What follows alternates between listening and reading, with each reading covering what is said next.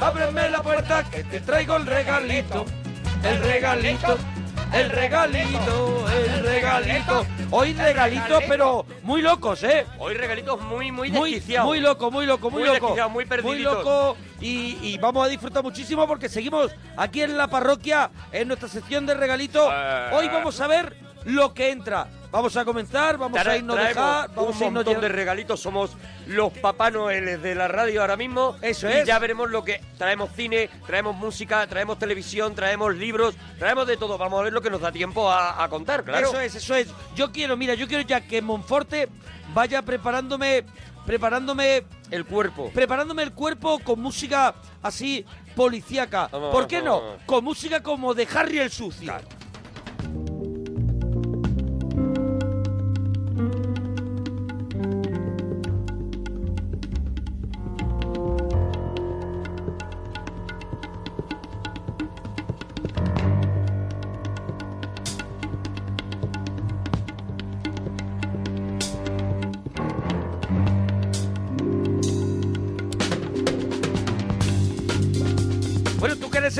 las bandas sonoras, ¿Cómo hoy no traigo, hoy no traigo el regalito sobre la banda sonora de Harry no, Sucio, no. pero sí que vamos a hablar sobre ello. Y aquí está Lalo Schifrin, ¿no? Lalo Schifrin, uno de los grandes, un argentino trasladado a, a Estados Unidos a hacer algunas de las mejores bandas sonoras, no solamente del cine, sino Estos también de la tele. somos La- los momentos de, de Shaft, por ejemplo, ¿no? Este es. sonido, ¿no? Este rollo sincopado, este Eso rollo es. de los años 70 que a mí me vuelve Sí, a mí me encanta, me encanta. Me encantan estas bandas sonoras y Lalo Schifrin todo el mundo lo conoce por una composición que es la de Misión Imposible, pero luego ha hecho maravillas, tiene Tiene un regalito, ¿eh? Hombre, tiene que un sí, tiene un regalito, ¿eh? regalito, Lalo Tiene un Schifrin. regalito. Mira, tiene un disco- apúntatelo, apúntatelo. Lo vamos a hacer. Tiene Sí. un disco eh, fuera de las de las bandas sonoras ya. Tiene, De- un- de tiene un las- de disco las de peli, no fuera de sobre la tangos, que es una auténtica locura. Y luego las bandas sonoras del cine, de la televisión, todo lo que ha hecho. Bueno, tiene un, tiene un regalazo. Bueno, pues él tiene, tiene algo que ver en esta historia, en esta historia del cine americano, que es el subtítulo de este regalito que te traigo. Es un libro que se llama Don Siegel y Clint Eastwood.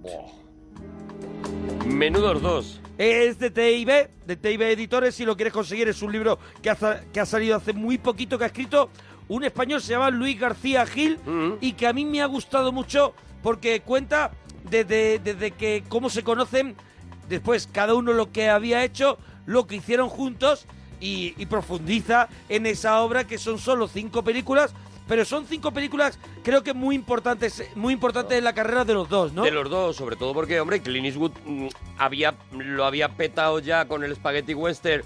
Un tío que, que se coge, se va a España porque no lo quiere nadie en, en el cine en Estados Unidos y se encuentra con Sergio Leone, que es su primer gran maestro, ¿no? Ahí está, ahí están Don Siegel y Clint Eastwood que se conocen en eh, los estudios de la Universal justamente cuando acaba de terminar de hacer la trilogía del dólar, como tú has dicho, con Sergio Leone, Clint Eastwood eh, en Almería, con ese personaje que a Don Siegel le atrapa, de- pero muchísimo y le llega muy dentro. El que es hombre sin nombre. El hombre sin nombre, ese personaje del hombre, del hombre sin nombre. Don Siegel había hecho ya, había hecho ya varias pelis, varias pelis para él, para él la que consideraba su mejor peli podía ser Código de Lampa, Mm. que es, es es del mismo año, por ejemplo, que del año que estaba rodando por un puñado de dólares Clint Eastwood, ¿no? Código de Lampa. Bueno, Pero él, de- sí, Código de Lampa por decir por decir eh, cosas sobre Código de Lampa, Sí. una película que no seguramente mucha gente no conoce y que sin embargo es de donde eh, reconocidísimo por Quentin Hombre, Tarantino ha bebido donde- su Reservoir Dogs, o sea, en donde se donde, inspira de donde nace Bonnie and Clyde. Eso es. eh, películas de. Por lo que existen películas como esa, claro. Este, este tipo de cine seco, este tipo de cine eh, en el de, de, por ejemplo, Mira, que, date que luego cuenta. se ha puesto muy de moda de, de respuestas eh, tajantes por esos duros con respuesta tajante que acabaría siendo el John McClane, por ejemplo, de, de la jungla de cristal, nace de ahí, de este código de Lampa, ¿no? Date cuenta que Don Siegel es de la misma generación de, de Nicolas Rey, de Samuel Fuller, y son, pues, gente que, que aborda de una, de una manera nueva la violencia en el cine, ese reflejo de, de lo más crudo de, de la sociedad que a ellos les tocó vivir, y es un poco al final también lo que hace Tarantino Claro, en claro, su claro, época y lo que también lo que lo que vemos también yo creo que después eh, en Grupo Salvaje no Sí, sí, sí, también sí. un poquito todo, con- todo lo que todo lo que todo ese cine secote eh, pues eso nace de esta gente no de Sigel de, de- del propio Peking Pack también. Claro de Peking Park. Claro que es otro de esos tíos que empieza a hacer esos personajes que ahora nos molan tanto no esos duros que, ahora nos molan tanto que vienen, todos nacen, eh, todos son hijos directos del Rick de Casablanca, Mm. pero a partir de ahí, ¿no? Eh, eh, coger a Rick de Casablanca y ponerlo en determinadas circunstancias y luego este, este Don Siegel lo que hace es eso, ¿no? Es contar esas historias tajantes, ¿no? Esas historias secas. Bueno, hay una, pe- hay una película de Don Siegel que hizo el mismo año que debutó Clint Eastwood como actor, que fue La invasión de los ladrones de cuerpos. Eso es, bueno. Es una película donde mezcla la ciencia ficción y yo creo que también la crítica política y a, y a un momento que está que se está viviendo en Estados Unidos, ese ese ese ese, ese momento lo, lo lleva él al cine con esta con esta novela porque ya era una novela, ¿no? La invasión Sí, era una novela, ya había sido, ya había sido Otra peli, otra ¿no? peli anteriormente. Y Don Siegel es curioso, ¿no? Porque cuando se juntan estos dos, realmente los dos son casi dos curritos del cine. O sea, Don Siegel está en un momento en el que prácticamente lo que hace es, bueno, te, te vamos dando encargos porque parece que vas solucionando películas y las solucionas bastante bien. Y un poco lo mismo le pasa a Clint Eastwood, que como, como hemos contado antes, ¿no? Que prácticamente se tiene que ir después de tener un éxito televisivo. El éxito que tiene es tan Sí. fuerte que nadie le llama para el cine y tiene que aceptar irse a rodar una película italiana rarísima de un tal por sacar pasta. Da la casualidad de que eso se convierte en un por un puñado de dólares, ¿no? Y se convierte en la trilogía del dólar. Bueno, pues ellos, ellos se conocen. Hay algo, hay, hay cosas muy importantes en la vida de Clint Eastwood, por ejemplo, que haya en un estado de California un arroyo que se llame Malpaso Creek y que él en 1967 llame a su productora Malpaso. Malpaso es tan importante eh, para Clint Eastwood como el encuentro con, con Donald Siegel, con el que hace cinco películas, de las que de las cinco yo creo que mm, casi, yo creo que tres muy importantes en la, en la carrera. Ellos, ellos cuando se encuentran, lo que tú has dicho, ellos son dos curritos, dos amantes del cine, intercambian, intercambian pues sus, sus vivencias. Eh, Don Siegel le cuenta cómo eran otras épocas, porque Don Siegel date cuenta que está ya haciendo pelis desde 1946, Claro, claro. cuando se encuentra con, con Clint Eastwood y, y rueda su primera película en el 69. Él ya lleva más de 20 años haciendo cine. Entonces, también Clint le cuenta pues cómo era ese desierto almeriense, cómo eran eh, cómo era ese western que se convirtió en un subgénero, ese spaghetti western. Y a Siegel esto le interesa mucho y entonces es cuando, bueno, solamente te quiero decir que cuando Clint Eastwood hace Sin Perdón, dedica la película A Don Siegel. a Don Siegel Eso y a Sergio Leone, Y a Sergio a partes Leone. iguales. A los dos, porque lo que, eh, lo que yo creo que hace inteligente eh, Don Siegel es coger todas esas cosas que se habían aprendido en el, en el, en el Spaghetti Western, que se habían hecho nuevas, y americanizar aquello. O sea, eh, darle el lenguaje eh, cinematográfico de los del cine americano. Entonces, por ejemplo, una de las cosas, si ahora mismo ves la trilogía del dólar, eh, sigue siendo chulísima, pero una de las cosas, por ejemplo, que te rayan muchísimo es el uso del zoom. Esto que en Claro, su momento... Es que Don Siegel, como cuenta Clint Eastwood, Don Siegel es un director que apenas viendo su cine estás eh, contando con él. O sea, es. a ver si me explico. Tú estás viendo sus películas pe- y no estás diciendo qué buena mano lo que tiene hace. Don Siegel, No. sino que al final la protagonista en la historia, los protagonistas son los personajes y él se va un poquito hacia atrás y te rueda y te rueda la historia, ¿no? Y no es tan Claro. Sergio Leone es muy amante de carita un rato, Un rato de carita. Un rato de carita. Ahora te pongo un zoom en el Ahora otro te hago un zoom a un ahora, cactus. ahora te mareo porque Claro, te pongo claro, un ojo. claro. Ahora no sé qué. Entonces, Claro, por eso Clint Eastwood se asombraba de Don Siegel porque de pronto decía, nos vale a lo Ed Wood, Mm. nos vale, es buena la toma y decía, él quería la frescura, lo que había ocurrido, lo quería, no quería perder la chispa. Claro, porque era un tío que llevaba tantas películas detrás que ya sabía esta frase que, de- que dice Billy Wilder de hay 150 lugares donde poner la cámara, pero en realidad solo hay uno, Sí. que es el bueno, es el, el propicio para contar esa escena. Bueno, pues eso ya lo sabía Don Siegel. Entonces él rodaba primero muy rápido y luego de una manera muy eficaz. O sea, es. sabía,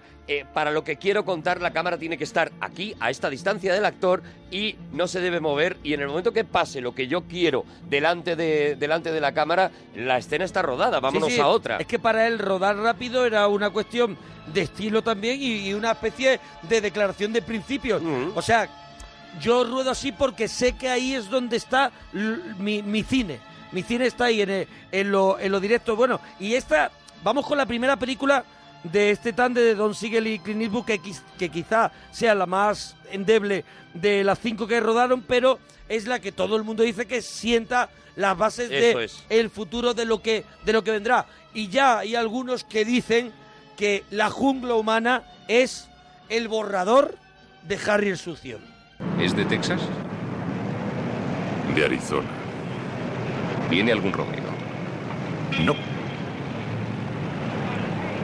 ¿Todo el mundo viste esa ropa en Arizona? No, los socorristas llevan bañadores y las enfermeras batas blancas. ¿Qué llevan aquí? Sí, ahí está ya ese, Sí, ahí está. e- ese, ese personaje que había sido Lee Marvin en, eh, en las, ante- en las anteriores películas de, de Don Siegel, ¿no? Eso es. Y que coge, eh, eh, que, que- que aprovecha ese personaje del hombre sin nombre para convertir a Clint Eastwood Ahora en él. tiene, ahora tiene que hacer pues un poli, que es, lo veremos repetido, un poli que tiene que ir a por un asesino que lo tiene la policía neoyorquina, porque, mira, antes de que se me olvide, por ejemplo, Harry el Sucio iba a rodarse en Nueva York y Clint Eastwood le dice a Don Siegel, esta peli la vamos a hacer, pero la ciudad va a ser San Francisco, que era, que era su, su ciudad, ¿no? Entonces, bueno, esto lo digo porque el personaje, el personaje, que es como se llama la película, porque aquí en España se llama La Jungla Humana, pero se llama Coogan's Bluff. Sí. Coogan Bluff, y el personaje de Coogan tiene que ir a, a buscar a un asesino y que lo tiene la policía neoyorquina. ¿Qué vamos a ver? ¿Qué vamos a ver? Pues vamos a ver casi a Harry Callaghan, Cal- Harry Callaghan en acción. Claro, eso es, eso es lo Ya que- en esta nueva película. Lo que se está es perfilando ese Harry el sucio, ¿no? Incluso incluso ideológicamente, porque aquí ya también aparecen, bueno, lo que luego serían las críticas, que ya hablaremos ahora cuando entremos en Harry Sí. el sucio, a la, a la política de Harry el sucio, a la política de, de- a la manera de comportarse Hombre, de ya claro. Harry es- el sucio. Vamos a ver, ¿no? las primeras películas estas eh, se acusan de, de violentas gratuitamente y ya las de Harry el Sucio de fascistas Claro, directamente. claro, ahí es donde entra Eso esa es. fama que se ha creado, se ha creado sobre todo Don Siegel también, pero sobre todo Clint Eastwood, de ser un tío fascista y que yo creo que todas sus últimas películas lo que está haciendo todo el rato es decir que no, de verdad que no, que yo no, que yo no soy fascista, ¿no? Pues- Pero este personaje le marcó muchísimo. La jungla humana es una película que, bueno, que si te la pones ahora a lo mejor tienes que tirar de persiana, pero sí que dicen, dicen y cuentan en este libro que traigo en el regalito Don Siegel y Clint Eastwood, una historia del cine americano de TIB Editores, que eh, eh, Fulvio Fulvi, no, sé si, no sé si lo conoces, eh, la considera el primer western metropolitano de la historia del cine. Esta jungla humana. Yo no sé bueno, si claro, habrá la- otro... lo ha estirado mucho. Eso es. Ha estirado mucho la definición como para llamarlo el primero, pero bueno, sí, probablemente. No, Bueno, no, pero no, no- no seré yo quien le diga a ese señor que no, al, al Furby. Eso, a Fulvi, Ful- A- a a Fulvio a Fulvi. Fulvio Fulvi no tiene le que voy a ser, decir yo que no. tiene que ser, o es que a mí me suena un director Fulvio algo que es italiano, o, o este tiene que ser un crítico, a lo mejor, crítico que te tienes que callar. que Que te tienes que callar. Me viene cualquier día Fulby y me parte la cara. La siguiente película, la siguiente película que hace Don Siegel con Clint Eastwood, la hace, pues mira, no te lo vas a creer, pero una detrás de la otra. Y se llama, se llamaba en inglés, Dos mulas para la hermana Sara, y aquí en España es Dos mulas y una mujer. Toda mi vida le rezaré a la Virgen para que le proteja de todo mal. Jesucristo bendito. Y rezaré también para que se cumplan todos sus deseos en la vida. ¿Qué demonios hace una monja en este lugar? Soy misionera. En México puede viajar segura una monja entre ladrones y asesinos. Pude haber esquivado a esos hombres, pero vine a pedirles comida. ¿Y se la dieron? No. Bueno, a lo mejor aún queda algo ahí. Ahora no podría tragarla. Pues mire a ver si puede tragar un poco de whisky. ¿Whisky? no, gracias. Mira, Clint Eastwood terminó de hacer la, la jungla humana que, que, que, bueno, que empezó a otra vez de nuevo consolidar un lugar en la industria del cine y en este mismo año rueda una peli que a mí me gusta, a mí me gusta bastante, y que gusta mucho o casi no gusta, que es el desafío de las águilas. Ah, me vuelve loco eso esa es, eso es con Richard Barton. Sí. Y de pronto llega este momento, el momento de dos mulas para la hermana Sara. ¿Qué te parece a ti esta peli? A mí, bueno, para empezar la traducción, cómo evitaron aquí conflictos Claro, con la monja. por dos mulas y una mujer. Porque la monja tiene truco. Claro, porque la, la Claro. monja va con truco, efectivamente. A mí me vuelve loco esta película.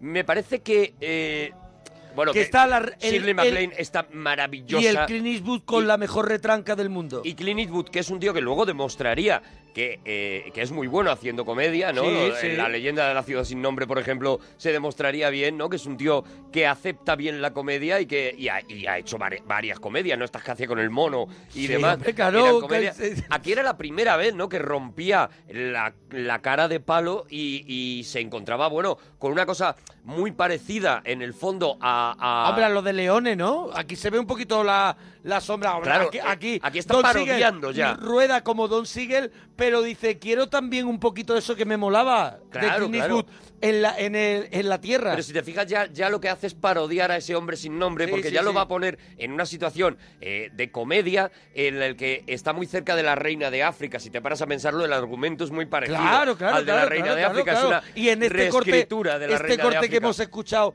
es un corte que cabría perfectamente la reina de África, le está ofreciendo beber. Claro, claro, claro, le está ofreciendo beber, la otra dice que no bebe y demás. Es una reescritura, igual que hicieron eh, es que hay eh, dos, El hay- rifle y la Biblia hay con dos John películas, Wayne y solo, Catherine solo Hepburn. Dios lo sabe, y La Reina de África de John Huston, las dos se ven aquí Claro, en esta claro, película claro. muy reflejadas. Muy reflejadas. Y, sin- y ya te digo, es una película que eh, es verdad que se nota que es una película de los años 70 y que si te la pones ahora, pues se te puede hacer un poquito más larga de lo. Pero tiene tres o cuatro escenas espectaculares y, y yo, más que a Eastwood, que, que me parece que está Sí. bien, lo que destaco es a Shirley MacLaine, que está maravillosa, que tiene un caramelito en- de papel y que lo hace, lo hace muy bien. Sí, pero yo creo que, lo que, por ejemplo, yo si me tengo que, si tengo que hablar un poco de este libro, que es el que traigo el regalito, Sí. en el libro se habla un poco de que se resiente la química entre, entre la pareja, que no fue del todo una química, o sea, que del todo no logró Don Siegel encontrar que esos dos actores que funcionaran. tuvieran, funcionaran como funciona con, Catherine Hepburn con, Con Humphrey Bogart en La Reina claro, de África, claro, ¿no? Bueno, es que claro, es que estamos hablando de, de una de las más grandes películas de la historia y una de las mejores parejas de la historia. Es muy difícil, claro, cuando tú pones en cualquier película eh, en la que pones dos extremos, en, en cualquier Sí. buddy movie, porque en el fondo esto, esto es lo que es, ¿no? Una, hacemos un viaje, dos personas opuestas y hemos visto millones de películas de ese género, ¿no? Desde claro. Límite 48 horas. Hasta esta última de Robert Downey Jr. con el otro es, en el con- coche. con Garufalix, Con este. Garufalis. Eh, y eh, la del John Candy también. se han hecho Mejor solo que mal acompañado con Steve Martin. Se han hecho millones. Lo, más complicado, a, a lo que te lo juegas prácticamente todo, es a eso, a que te funcione la química entre los dos actores. Es verdad que no funciona tan bien y a lo mejor por eso precisamente, porque la, la soltura de Shirley MacLaine para la comedia era mucho más grande, Ella ya había se hecho, come ella la ya, peli. ella ya había hecho Irma la Dulce, ella ya Claro, había hecho claro. el apartamento. Ella ya había trabajado Había con Billy Wilder, claro. claro. Es que ya está, es que ella venía sobrada, ¿no? Claro, claro, Y claro. venía hacia un papel, pues eso que es un regalo, ¿no? Porque empezar en como la historia, monja y bueno, acabar eso es como que es una prostituta. como claro. prostituta, eso es. Ella se hace pasar por monja al principio de la película. Además, no estamos destripando nada porque eso se sabe casi enseguida. Claro. Eh, y eh, es que es una película que, bueno, que la, la historia es esa Claro. y más o menos te lo vas a y encontrar. a sí. partir de ahí, pues bueno, pues, pues te puede- casi te la puedes contar. Con esto que te hemos contado, casi te puedes contar la película. Y sobre todo si, y lo que insisto, vas a, si a disfrutar de, de a disfrutar del, de, de la trama más que del desenlace, es, que ya sabemos lo que ocurre. Eso es, eso bueno, es. eh, de pronto en este momento Clint Eastwood eh, piensa que ha encontrado en Don Siegel pues lo que encontró John Wayne en, en John Ford o lo que encontró Gary Cooper en Frank Capra. Mm. Y, y sigue esta historia y de pronto... Depp en Tim Burton. O Johnny Depp en Tim Burton. Y de pronto hacen El Seductor. Hay muchas cosas que podría hacer para pagar el haberme salvado la vida. En realidad, ningún trabajo de la tierra me desagrada. Siento gran respeto por ella. Me daba mucha pena cuando mi regimiento iba avanzando y podía ver lo que la guerra está haciendo en esta hermosa tierra. También me da pena a mí. Me encantaría pasear a caballo por entre las ricas cosechas de nuestros campos. Para ciertas cosas es preferible tener la ayuda de un hombre. Gracias, señora. No se arrepentirá, se lo aseguro. Somos suficientes para no perderle de vista durante el día. Pero por la noche habrá que encerrarle de nuevo. Bueno, El Seductor es una, es una peli que ya ruedan en 1970, ya en los 70, y que yo vi en Sábado Cine. Siendo niño en Sábado Cine. Yo no la he visto. Pues yo la vi, la vi en Sábado Cine. Pues ese día estaba yo malito. Era de dos rombos. Claro, hombre. Y, la, y me quedaba a dormir en casa de mi abuela. Y mi abuela, tú sabes cómo son, me dejó verla. Claro, por los Y es verdad- levantan la mano. Y es verdad que me que el- tengo un leve recuerdo, al leer el libro, me vino el recuerdo a la cabeza, porque empieza la, la película, hay un bosque y hay, y ahí, esto es la guerra de, secesión, y hay un, en el bosque hay un soldado Lo puedes llamar Guerra Civil Americana para es, próximas veces, ¿vale? es, te lo porque digo no por- me sale. Por eso, por eso, te lo digo. Eso es, no me sale. Entonces, hay un soldado que está ahí tirado con una pierna hecha polvo y una niña recogiendo setas que se lo encuentra. Y ese soldado es Clint Eastwood.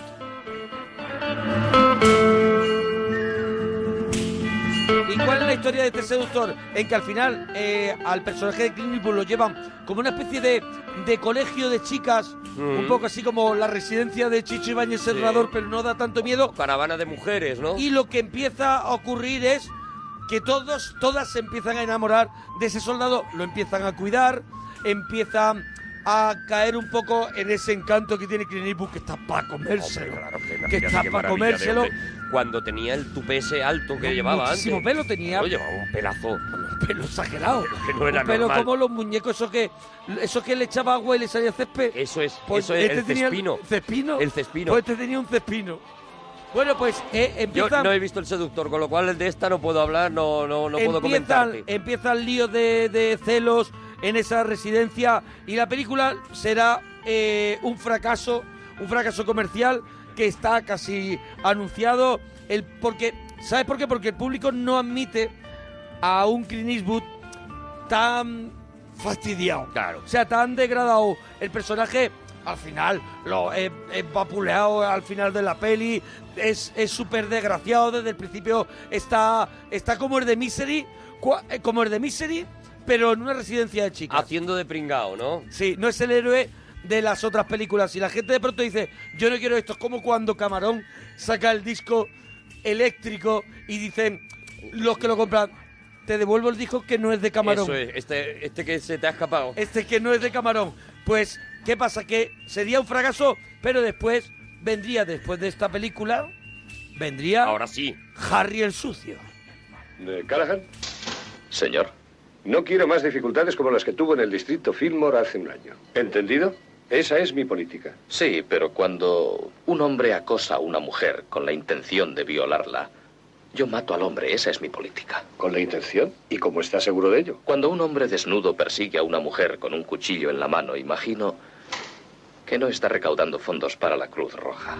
Bueno, mítica, mítica frase de Harry el sucio de eh, con el C- con ese asesino que anda suelto que es Scorpio, Scorpio, que sí. es el asesino que está basado en el del Zodiaco, Zodiac. ¿no? De Eso Zodiac, es. la peli Zodiac. La peli de Zodiac, por- eso que, es. que hizo David Fincher, que es espectacular. bueno, es que eso es una. Es que eso so- eso es un son cinesín, palabras ¿eh? mayores. Zodiac es Zodiac una. es hombre, un claro, eso es un ¿eh? cine- Eso es un cinesín. Bueno. Es verdad que eh, eh, Siegel se plantea eh, adaptar esa historia, que es una historia que todavía está muy reciente en la, en la sociedad americana, tan reciente que prefiere camuflar que está contando la historia de Zodiac porque, porque piensa que va a ser muy duro. O sea, todavía eh, eh, eh, muchas víctimas están, están, entre comillas, calientes, ¿no? Los familiares. Todavía está en toda la prensa, en todas las televisiones, se está hablando de eso. De hecho, si recuerdas, en Zodiac sí se habla de que ya Hollywood plantea rodar una película Sí, sí, y se está hablando de esta, de este De Harry, esta, el de sucio, Harry el Sucio, de Harry el sucio, ¿no?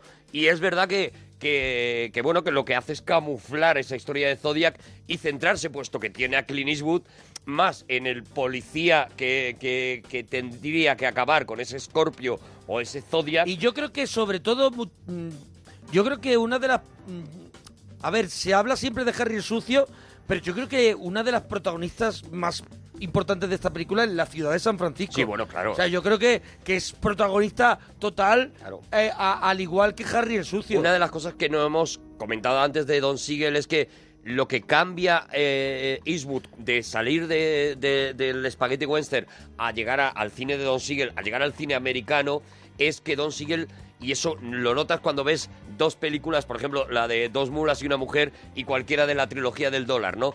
Eh, Don Siegel es un enamorado del paisaje y el paisaje tiene una importancia brutal en, la en las películas Claro, de Siegel. Porque en este, en este año 1971 en San Francisco él consigue mm, sacar una mirada totalmente pesimista de, de- de la ciudad Claro. y, a- y ahí pone a un personaje que está en continuo en continua lucha contra todo. O sea, contra todo, en el, Claro. peor, en el peor entorno. Hay que pensar que históricamente es una época terrible en cuanto a la seguridad ciudadana en todo Estados Unidos. O Claro. sea, a la vez que eh, se está haciendo esta película, eh, eh, Paul Newman está rodando Distrito Apache, Bronx Distrito Apache, también sobre, sobre la inseguridad que había en las calles de Nueva Claro, York. ya ¿no? vendrían después de esta, esta sería un poquito el inicio de películas como de Friend Connection, de Sérpico, de eh, to- to- las de- propias de Yo Soy la Justicia, de Claro, Charles, Bronson, de todas estas de de demostrar que estamos rodeados de malos y los buenos también son malos, muchos de ellos. Esto es, el- la, la sociedad está tan indignada con la sociedad, digamos, honesta, está tan indignada con no poder salir a la calle con cierta tranquilidad, ¿no? Con que sus autoridades no se estén eh, centrando en cuidar esto, Sí. que lo que buscan son este tipo de justicieros que digan, vale, tú no hagas caso a la policía, porque está claro que la policía no está cumpliendo con su deber, porque si no las calles no estarían así.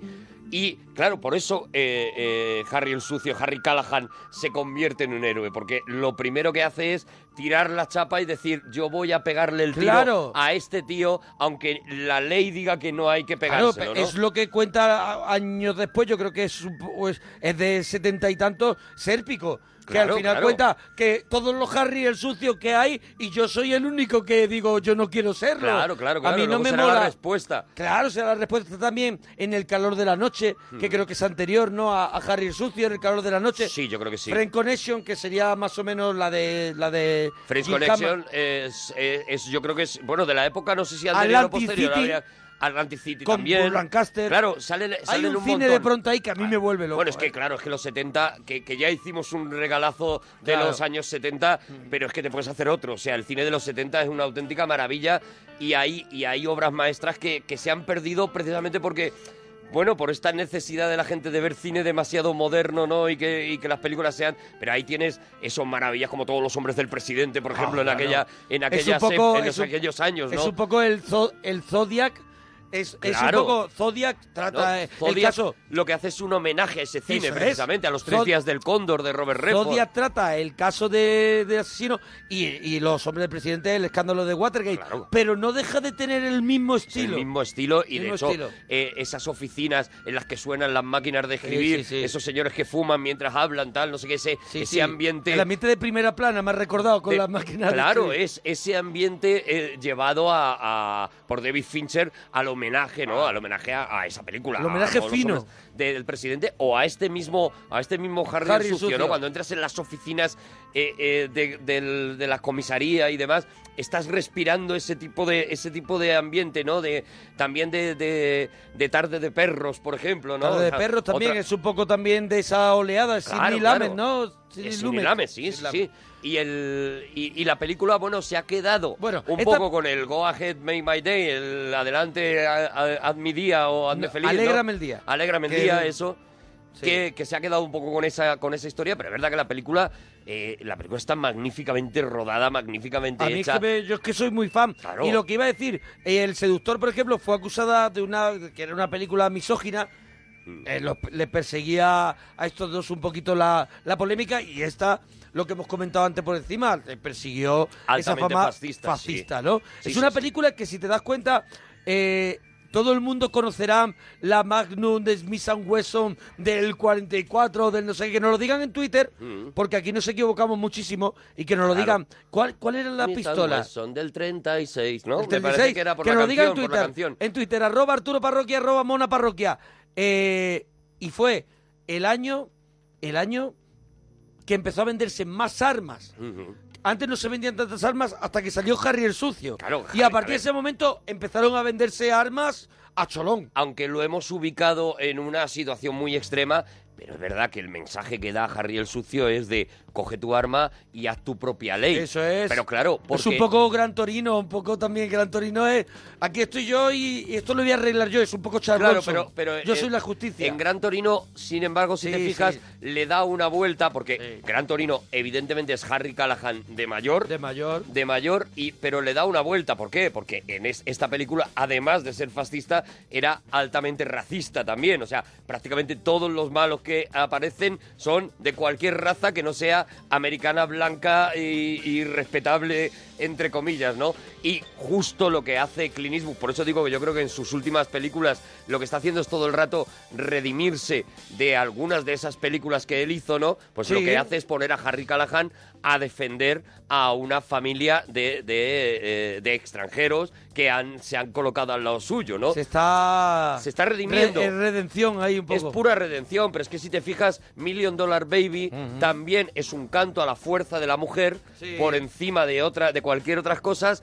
Eh, también por esas acusaciones de misoginia que no solamente estaban en esa película, sino que ya estaban, por ejemplo, en Dos mulas para una mujer. O sea, ya estaba esa acusación del trato mm, eh, denigrante a la mujer Sí, era, y es demás, que era ¿no? un cine altamente masculino. Era un Claro. cine donde si tenía que aparecer una mujer era meramente accesorio o para la risa. Él cuando eh, llega a ser alcalde de a- a- alcalde en eh, creo que era Malpaso, Malpaso, también, ¿no? sí. En Malpaso es cuando empieza a demostrar eh, a la gente que esa imagen que había tenido de, de fascista y de tal, la gente lo que decía era Harry el sucio de alcalde en un pueblo. Imagínate lo que va a ser eso, ¿no? Y Sí. ahí fue cuando él empezó a demostrar que en absoluto, ¿no? Que sus ideas eran muchísimo más abiertas, ¿no? Incluso pensando también en Million Dollar Baby, pues ahí hace un canto a la eutanasia, por ejemplo, que era también se le ha acusado, ah, se le había acusado en su momento de ser eh, radicalmente creyente de, de los de los de, de los del extremo, ¿no? Más, cercano casi al Ku Klux Klan que a cualquier otra cosa. Y ahí, sin embargo, hace un canto a la eutanasia bastante, bastante grande, ¿no? O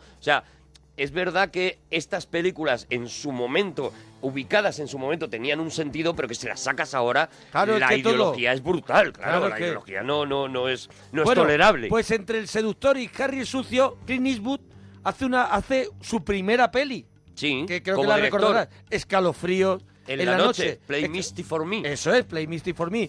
Y es el debut, y yo creo que también se lleva mucho de Don Siegel a su no, debut. no, totalmente, Claro, totalmente. Bueno, un homenaje a la radio. Eso eh, es. eh, un esta, homenaje. Esta película, a ver, yo, la, yo la- ahora mismo, de verdad, que lo estoy intentando recordar en mi memoria, es ese momento en el que deja sonando algo, ¿no? Y, y se comete un crimen, ¿no? Eso es. Y, y entonces le echan las culpas, pero está sonando un disco. Hay un disco que está sonando, él es acusado de una de, de ese crimen Sí, sí, y él sí. tiene que demostrar su inocencia es. y demás. Y, y, bueno, y efectivamente es un thriller muy con, con mucha influencia de, es de muy Don Siegel, cercano ¿no? a Don Siegel. Y a mí me encanta el Play Misty for Me porque la canción que está sonando es Misty, que es una de mis canciones favoritas. Y ¿Misty? Misty. ¿Misty? Misty. Vamos Misty a ver es- si la podemos buscar. Sí, hombre, ¿De quién seguro. es Misty? Misty, bueno, Misty es un estándar de jazz. Ya, por eso ha- vamos a buscar Misty. todo el mundo. Misty terminado en Y, Misty, Tai Nacho Lo ha cantado y- Sinatra, lo ha cantado mm, casi todo el mundo, vamos. Vamos eh, a escuchar Misty, Misty. que y- es- claro, la mira, película- si- el de Ella Fitzgerald, por ejemplo, es espectacular, el Misty, si lo encontráis. Si no, Mira, pues el que, el la que peli salga. aquí es escalofrío en la noche, pero es verdad, es Play Misty for Me. Play Misty toca, for Me. Toca o canta... Can- sí, es- ponme, ponme, ponme, Misty. ponme Misty, ¿no? Ponme Ponme Misty, Misty claro, para él, mí. él es, un- lo de... Él hace eh, canciones en la radio, o sea, que dedica Él canciones, dedica ¿no? canciones en la radio, eso, eso es un locutor de radio. Es una, una escena que luego encontraríamos muy parecida, muy parecida al principio del Rey Pescador. Ajá, es ese, sí, sí. ese tío que está sentado como como chuleándose en la noche y tal, y diciendo, y yo te voy a poner esto y te voy a tal, y Mm, es sí, un, sí, sí, y es un chuleta, tal, no sé qué, que de repente se ve metido en una... Y en la una, película ve- es muy y en una interesante, versión ¿eh? española, en Mar Adentro, la chica que se enamora del personaje de Javier Bardem dedica discos en la noche, Eso es. pero es una campesina, es Campesina, un sí, pueblecito. sí, sí. Ahí está Misty. Mira, este es Misty. Look at me. Ella Fitzgerald. I'm as helpless as a kitten up a tree. feel like I'm clinging to a cloud. I can't understand. I get misty just holding your hand. Walk my way, and a thousand violins begin to play. It might be the sound of your hello, that music I hear. Bueno, qué maravilla, qué maravilla. Estamos en el regalito, en la parroquia, Mira, la aquí en Onda oportunidad de Cero. colar Misty en la radio a una hora así, aunque sean las tantas, Hombre, por eso- me, me, vu- me vuelve completamente loco. Que, que, que cuánto Por le eso- agradezco por a eso hacemos uno de los 100 mejores programas de radio. Sí, señor, uno de los de- 150. de la historia. Creo que hemos bajado un poco. Uno de los mil mejores programas Eso es. de radio. Don Siegel y Clint Eastwood, una historia del, del cine americano de la editorial TIB que, que ha escrito Luis García Gil y que a mí me ha gustado muchísimo, por eso lo traigo. Y hay, y hay una película más, hay una película más que hacen entre los dos. Oh, una verá, película... Esta es, para mí, es la película. A mí me encanta. Escucha, escucha. ¿Quién es el nuevo huésped? Lo tengo en la celda de al lado. ¿Cómo te llamas, muchacho? Charlie Batch. ¿Charlie qué? Batch. Batch. Charlie Batch. Suena igual como si ladrara un perro. Sí, ¿y tú cómo te llamas? Al Capone. Creí que habías muerto. ¿Muerto yo? Tengo demasiado dinero para morirme. Dime, ¿juegas al póker? Muy mal. Yo acabo de aprender. Jugaremos mañana. Hasta luego, chico. Adiós, Al Capone. No me digas que acabo de conocer a Al Capone. Yo no te lo he dicho. Bueno, ahí estaba en la voz de Constantino Romero, el personaje Mm. Bueno. de Clint Eastwood. Sí, cuenta, cuenta. Constantino Romero, que, eh, que me tuve la suerte de, Sí. de conocerlo, ¿no? Y me contaba a mí cómo el día que escuchó a Clint Eastwood, la voz de Clint Eastwood, se sintió un poquito mal porque Clint Eastwood no tiene para nada una voz de duro, o sea, tiene una voz bastante atiplada, bastante flautada, eh, muy, muy flojita, y el propio Constantino decía, claro, yo le había puesto esa voz porque había visto que hacía las películas estas del oeste, que hacía y le ponía voz de duro, y cuando escuché por primera vez hablar a, a Clint Eastwood y escuché la voz que tenía, me di cuenta de que de que, el- de que no le estaba doblando o sea, que le como- estaba, le estaba tirando él se su sentía un poco, de verdad, y además Con- Constantino me lo decía Estoy- honestamente, estoy- me decía, me, senti- me sintió culpable porque la virtud de Clint Eastwood es parecer tan duro a Tan duro pesar a de pesar tener de- esa voz, eso ¿no? es. Un poco lo que le ocurrió a, a Humphrey Bogart en su momento, que también tiene una pero voz porque muy tiene, ridícula, porque casi tiene gangosa, ¿no? un carisma y tiene un- Claro. un- es un frontman Claro. tan potente, ¿no? Y eso es lo que decía Constantino, decía, hombre, un tío que ha conseguido eso y yo de repente, claro, le pongo este bozarrón, vale, ya es duro, pero es que lo, el mérito brutal era el anterior, ¿no? El de, a pesar de que tengo esta vocecita, Sí. soy un tío que mete muchísimo miedo y que te mira así fijo y que, y que, te, y que te pones todo loco, ¿no? Bueno, pero pues la, la, película... fuga, la fuga de La fuga de Alcatraz me vuelve loco es el, testamento, Me podemos decir, loco. como cineasta de, de Don Siegel. Y no es la última, no es la última que rueda, pero sí que es su última, su última gran película. Y aquí su forma de narrar, ese estilo rápido y seco y seco. Película perfecta, es una que- película perfecta. Y, y encuentra en esta, en esta fuga de Alcatraz el, el momento idóneo para decir, para demostrar todo lo que ya sabe, Mm. todo lo que ha aprendido en ese entorno tan maravilloso que es la cárcel, que será, creo que la última vez, ¿no? Que, que se rueda, que se hace algo. Que se hace algo en, en, en en la, propia cárcel, de sí. Alcatraz, ¿no? Que se permite Porque creo que luego hacen la, la roca con Sin Connery, pero yo no sé si ya. Yo la creo que sí está rodada dejan también en Alcatraz, sí. La dejan Sí, utilizar. pero no, no, ya funcionando. No funciona, ¿no? Ya, Ya no funcionando funciona. como una cárcel cerrada, digamos. Eso es de visita. O sea, eh, eh, volver a, a rellenar Don otra Siegel vez esa cárcel. sí estaba en activo la cárcel cuando sí, rueda, ¿no? En el año 79. No lo sé, no lo sé si estaba Bueno, que todavía nos ayuden en Twitter. activo porque, porque yo creo que la historia que cuenta precisamente es del motivo por el que se acaba cerrando la cárcel Bueno, ¿no de te gusta mucho? Venga, cuéntanos un poquito la- de la fuga de Alcatraz. un Es que me parece una película de esas perfectas, o sea, me parece una película en la que no sobra ni un plano. ¿No crees tú que en todas hay un personaje que tiene un animalito?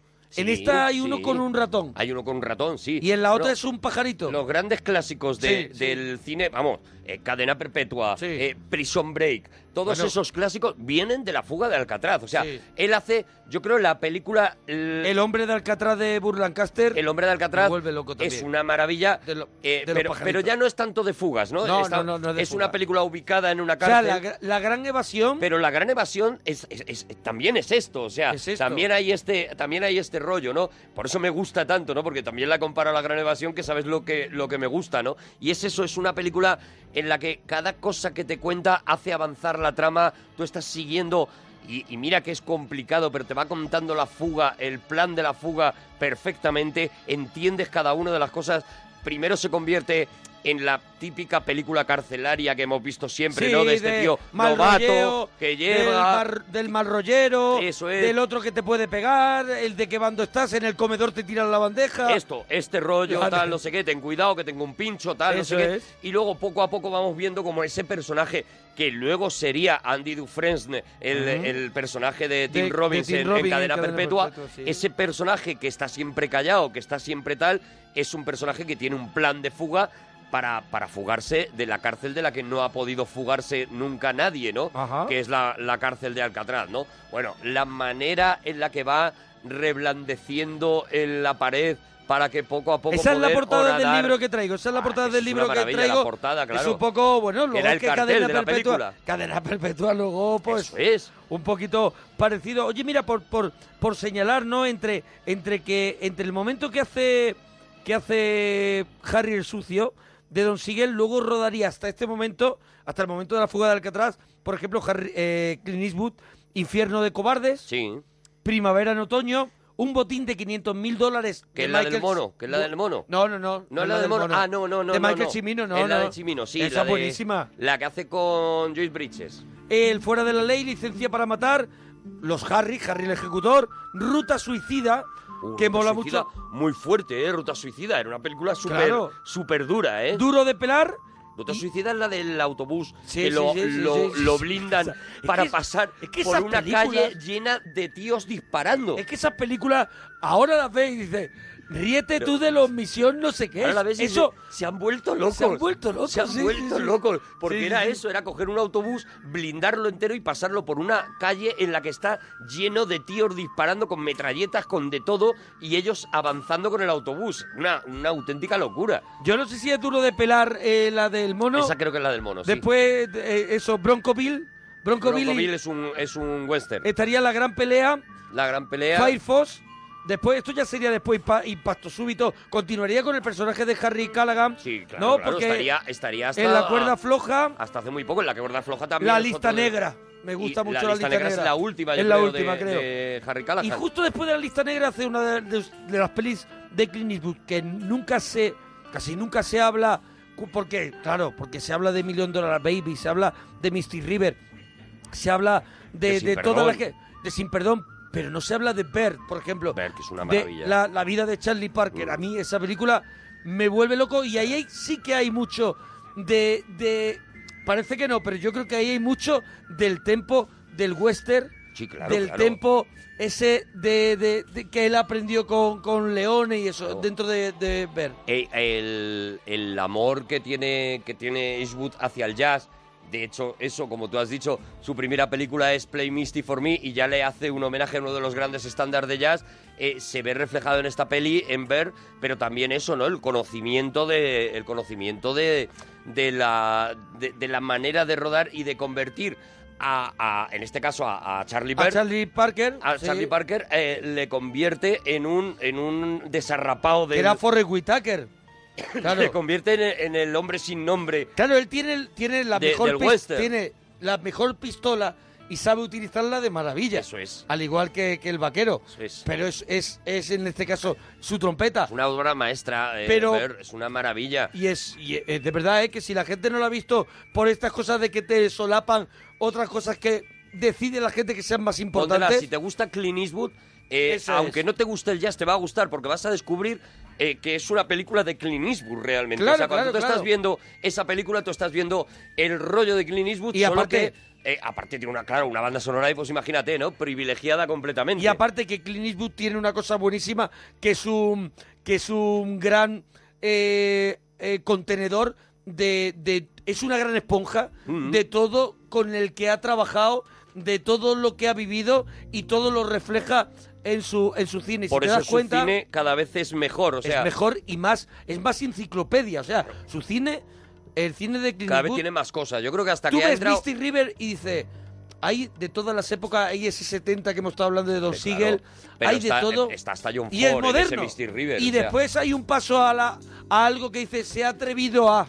Se ha No, atrevido hombre, a... Eastwood, eh, eh, yo creo que, que el problema que ha tenido es que últimamente pues le ha dado por, por hacer un Woody Allen, es decir, por hacer una película cada año, Sí. y eso le, le está complicando mucho el, el volver a hacer una obra maestra. O sea, yo ojalá se parara un poco y, y- y- y- y trabajara un poco más la película, aunque tardara un poquito más en sacarla, ¿no? Pero los, ese- esa última etapa, justo donde nos hemos quedado, o sea, Sí. que empieza en ver, que sigue con Medianoche en el Jardín del Bien y del Mal. Ah, te puedo y que- contar, te puedo contar. Y, que sigue con, con Mira, te Million puedo Dollar contar ya, Baby. ya que estamos calentitos, ya que estamos... ¿Cómo nos hemos puesto a rajar, no? de sargento de, hierro, El el de jinete Hierro. pálido, eh, Ciudad muy caliente, que era con Burlancaster, creo que era. Era con Burt Reynolds. Ah, con Reynolds, que es peor. Que eso no había quien Cazador blanco, corazón negro. Bueno, ¿sabes? Eh, a- tiene una historia curiosa esta de Ciudad Muy Caliente. Sí. ¿Sabes que en aquel momento eh, los dos actores más taquilleros de la historia del cine eh, habían sido superando a, pues por ejemplo, John Wayne o Cary Sí, Grant sí. o tal? Habían sido Clint Eastwood y Bar, Bar Reynolds, Reynolds. Con, con los, Con los locos, caraduras. los locos de Cannonball, los eso, locos de Cannonball, los caraduras, tal, no sé qué. Bueno, Vuelven los caraduras. eran los dos actores que más dinero habían dado Sí, a sí, Hollywood en toda la historia de Hollywood. Entonces, juntaron a estos dos después de unas negociaciones. Tiene una historia brutal cómo se llega a hacer esta película, porque claro, es juntar de repente a las dos A lo- number ones Claro. del mundo mundial, ¿no? O sea, escoger a los primerísimos y juntarlos en una peli, que los dos aprueben ese guion, que los dos aprueben eh, cómo van a salir, cuánto tiempo van a estar en pantalla. Bueno, todo estaba absolutamente medido y la película se la comen con patatas. Se la come con patatas. Se la comen con patatas, ¿no? Bueno, de- en el 88 haría, después de la lista negra, como hemos dicho, Ver. eh, después el Cadillac Rosa, donde él hace actor, el Oh, eso cazador blanco corazón negro. Eso es maravilloso. Luego vendría el principiante, que también la dirige él. Sí. ¿Sabe? El principiante sin perdón. Con Charlie Sheen. Eso es, sin perdón. Luego llega la línea de fuego. Un mundo Obra perfecto. maestra. Un mundo perfecto que también la dirige Un él. Mundo Perfecto, una Es con Kevin delicia Costner. la de Kevin Costner. Una de esas películas que pasaron. Es uno de sus fracasos más injustos. Sí. Porque es una película maravillosa. En el es- momento en España que metes el béisbol y eso, no es estar con un poquito de béisbol, ¿no? no, no, Esta no, tenía- no, no, Ah, bueno, vale, vale. bueno, sí, de- de- de- muy lejanamente, o sea, Vale, vale, al vale. final era, era la historia de un, un Kevin Costner que está magistral, era la historia del fugitivo, la historia de la película del fugitivo contada de otra manera, ¿no? Aquí es eh, Kevin Costner el, el acusado, y en este caso además no es un falso culpable, o sea, es un culpable, y vamos viendo a lo largo de esa persecución cómo eh, eh, perseguido y, y perseguidor eh, se van entendiendo el uno al otro y bueno, te- la película va, va tendiendo hacia, hacia, hacia la comprensión mutua, ¿no? Es, volvemos a lo mismo, es como si Harry Callahan de repente empezara a comprender a esos criminales a los que se había cepillado sin preguntar, sacando la pistola y cargándoselo, ¿no? Es como si de repente hubiera tenido tiempo de entender a esos criminales, ¿no? Sí. Entonces de repente Harry Callahan empieza a entender a un tío que es un criminal confeso. Y, Claro, y- porque aquí él dirige y también eh, sale en la película con es. Kevin con- Costner. justo con Kevin Costner, ¿no? Y te digo, es una de esas películas que eh, eh, están olvidadísimas, nunca se nombran en la filmografía de Clint Eastwood. Eso es lo que te y decía, digo que están que solapadas, por- solapadas por, Claro, por grandes totem, que perfecto. Uno de ellos es una de las que vamos a hablar a continuación, porque después de Un Mundo Perfecto llega uno de los grandes pelotazos, que es Los Puentes de Madison. Los Puentes de Madison, otra Claro. obra maestra como la Copo Pompino. Esa película eh, también tiene, también tiene, bueno, muchas de las que estamos nombrando tienen su cinexin. Ya veremos Claro. si se lo hacemos o no se lo hacemos, ¿no? Ahora hoy nos hemos liado a hablar, pero Los Puentes de Madison, pues imagínate, ¿no? Es Luego dirigió Medianoche en el Jardín del Bien y del Mal. obra maestra, una película maravillosa, Espectacular. una, una película eh, de una es tan grande de una y, crueldad ta- y tan enorme. y tan de- gigantesca, de- de- de- madre mía, tan inmensa. ¿Cómo, ¿Cómo te haces con todo eso? O Sí, sea, sí, sí, y, cómo, y cómo manejas a esos actores y, y- y lo haces, ese Kevin Spacey que está, que no te Mm. Lo puedes creer como está en esa película, ¿no? Aquí, aquí Eastwood se quita ya de, de, de- Sí, de sí, frente sí. a la cámara, Aquí ¿no? está solamente la dirige Poder Absoluto, haría luego que sí, que ahí hace también un Callahan un poquito, ¿no? Poder, Poder Absoluto. Absoluto, no. Es, Poder Absoluto es la del amigo en... Es la de Jim Hackman. No es la del amigo con la barca, en la barca que, que es Jeff Bridges o... No, Poder Absoluto es, eh, creo... No, Deuda de Sangre, es la de Jeff Bridges en la barca. Vale, sí, es así, es Vale, así. que no, quiero destriparla. Poder absoluto es Sí. el planteamiento no puede ser más brutal. Es el presidente de los Estados Unidos. Uy, uy, uy, esto es los Uy. puentes de Madison, ¿no? Sí, esto es Mira, los puentes de mira, mira, Madison. mira, mira, Muy fuerte. De pronto nos ha puesto bizcochable. La mayoría de los temas compuestos por el propio Clint Eastwood, porque ¿De los otra, puentes de otra Madison? de las cosas que él ¡Anda ya, hacer Clint Eastwood! en sus ¡Vete a la películas es junto con Lenny Niehaus eh, empieza a componer sus propias bandas sonoras. Claro, no se puede. A mí la gente con el, ya así. con el amor al jazz que él tiene, ¿no? Claro, Entonces claro. hace maravillas como esta. Lock my heart to any other caress. Pero no hemos quedado en poder absoluto. Poder absoluto es esa, es el presidente de los Estados Unidos. eh, una noche se toma tres copas, es Sí, Jim Hackman. sí. Eh, una noche, además es ese Jim Hackman que te encanta odiar, el de sin perdón, ¿vale? Sí, sí, sí, sí. Ese, ese que te encanta odi- odiar, ¿no? Mm, eh, se toma tres copas, está con una chica y mata a esa chica. Ah, vale. En la casa Y que tienen unos cristales. Un ladrón, hay un ladrón que es Ah, Clint Eastwood, un ladrón de guante blanco. que lo ve todo que ha entrado escondido. en esa casa. Espectacular. Eso es un peliculón. Espectacular, Claro, espectacular. claro, claro. Claro, Es- esa es otra de Ah, esas Está películas. escondido en el armario. Es otra de esas películas que se Claro. confunde con las muchas de, Eso es. de Clint Eastwood y que es una película magistral, porque además ahí Clint Eastwood hace un papel más bien discreto, eh, eh, eh, más bien retirado, eh, hace como de, como de, de- bueno, hacer bueno, ¿no? Sí, y sí, deja que Jim Hackman haga, haga eso que hace Jim Hackman, lo que te digo cuando como en Marea Roja, cuando, cuando te encanta odiar a Jim Hackman, ¿no? Como luego haría, y de hecho es la peli que yo creo que le da la idea de necesito a Jim Hackman en Sin Perdón también, y donde hace No, otro ya, de ya esos- había hecho, ya había hecho ya sin había perdón. hecho sin perdón. O sea, pues, que dice, pues al revés. me traigo a Jim Hackman me traigo para a Jim Hackman esto. que me haga este, este presidente eh, absolutamente corrupto, absolutamente eh, ruin, un tío sucio. Y volvemos a lo mismo. De nuevo es la redención de Clint Eastwood, que había sido también acusado de ser muy pro-americano, todo lo americano Sí, te es voy a enseñar bueno. un presidente... Te voy a mm, enseñar un presidente en- de los Estados Unidos corrupto. Corrupto. Mucho antes de que lo hiciera series como 24 y demás, lo, lo voy a hacer yo, ¿no? Y, y te hace esta, esta maravilla de película. Volvemos a lo mismo. Eh, evidentemente, todos vais a.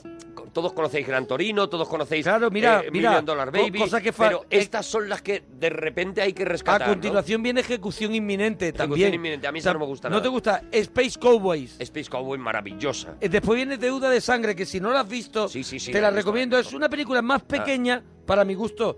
Es más pequeñita, la, él la dirige y actúa. Y, y él tiene un atraque con un barco, con un amigo, y hay unos asesinatos. No te quiero contar más, pero es una película, pe- yo creo que es más pequeñita, pero merece la pena. Luego viene Mystic River, Bueno, arriba, Mr. River, claro, o sea. arriba, Mr. River Todo el mundo arriba. Es una cosa que lo mismo, ¿no? No te lo puedes creer. O sea, cómo está Sean Penn, cómo está Tim Robbins todo el comienzo en de esa película. River es, es un tío dándote en la espalda con Sí, un sí, palo. Sí, con un palo y además golpes secos. Golpe O seco, sea, no, pa, pa, no espera, pa, no espera a que sangres. Madre mía. Hace pa, pa, pa y te va dando palos y toda esa primera parte es mm, durísima Dura, y toda dura. esa última parte es, bueno, si no has llorado con Mystic River, yo por lo menos, vamos, Ya no si va a llorar llorado- nunca. Tú no, tú no has- te sacaron la sangre Mira de que, pequeño. que se nos acaba el tiempo. Luego vendría Million Dollar Baby. Obra luego maestra. vendría Bandera de nuestros padres, Cartas de Iwo Jima, El Intercambio, Gran Torino. Vendría aquí también eh, Invictus, Hmm. eh, Más allá de la vida, J. Edgar, Golpe de efecto. Yo aquí ya, aquí ya tengo yo, veo- momentos. Yo, y más ya sé que esto va a ser polémico, yo ya, eh, antes de, o sea, después Sí. de Mystic River, yo ya, a mí ya Gran Torino, No, por ejemplo, ya no. Yo después de Gran Torino eh, se escucha comunicando. Eso es. en mi teléfono. es. Oye, que nos tenemos No, que ir. no, Un solo regalito. Don Sigel Nos y hemos Clint liado a hablar de Eastwood, Bueno, pero claro, joder, es que se lo merecía, ¿Qué vamos hombre. a hacer? Hasta mañana. Oye, si te ha gustado, cuéntanoslo en Twitter. Arroba Arturo Parroquia, Mona Parroquia. Hasta mañana. Adiós, bonitos.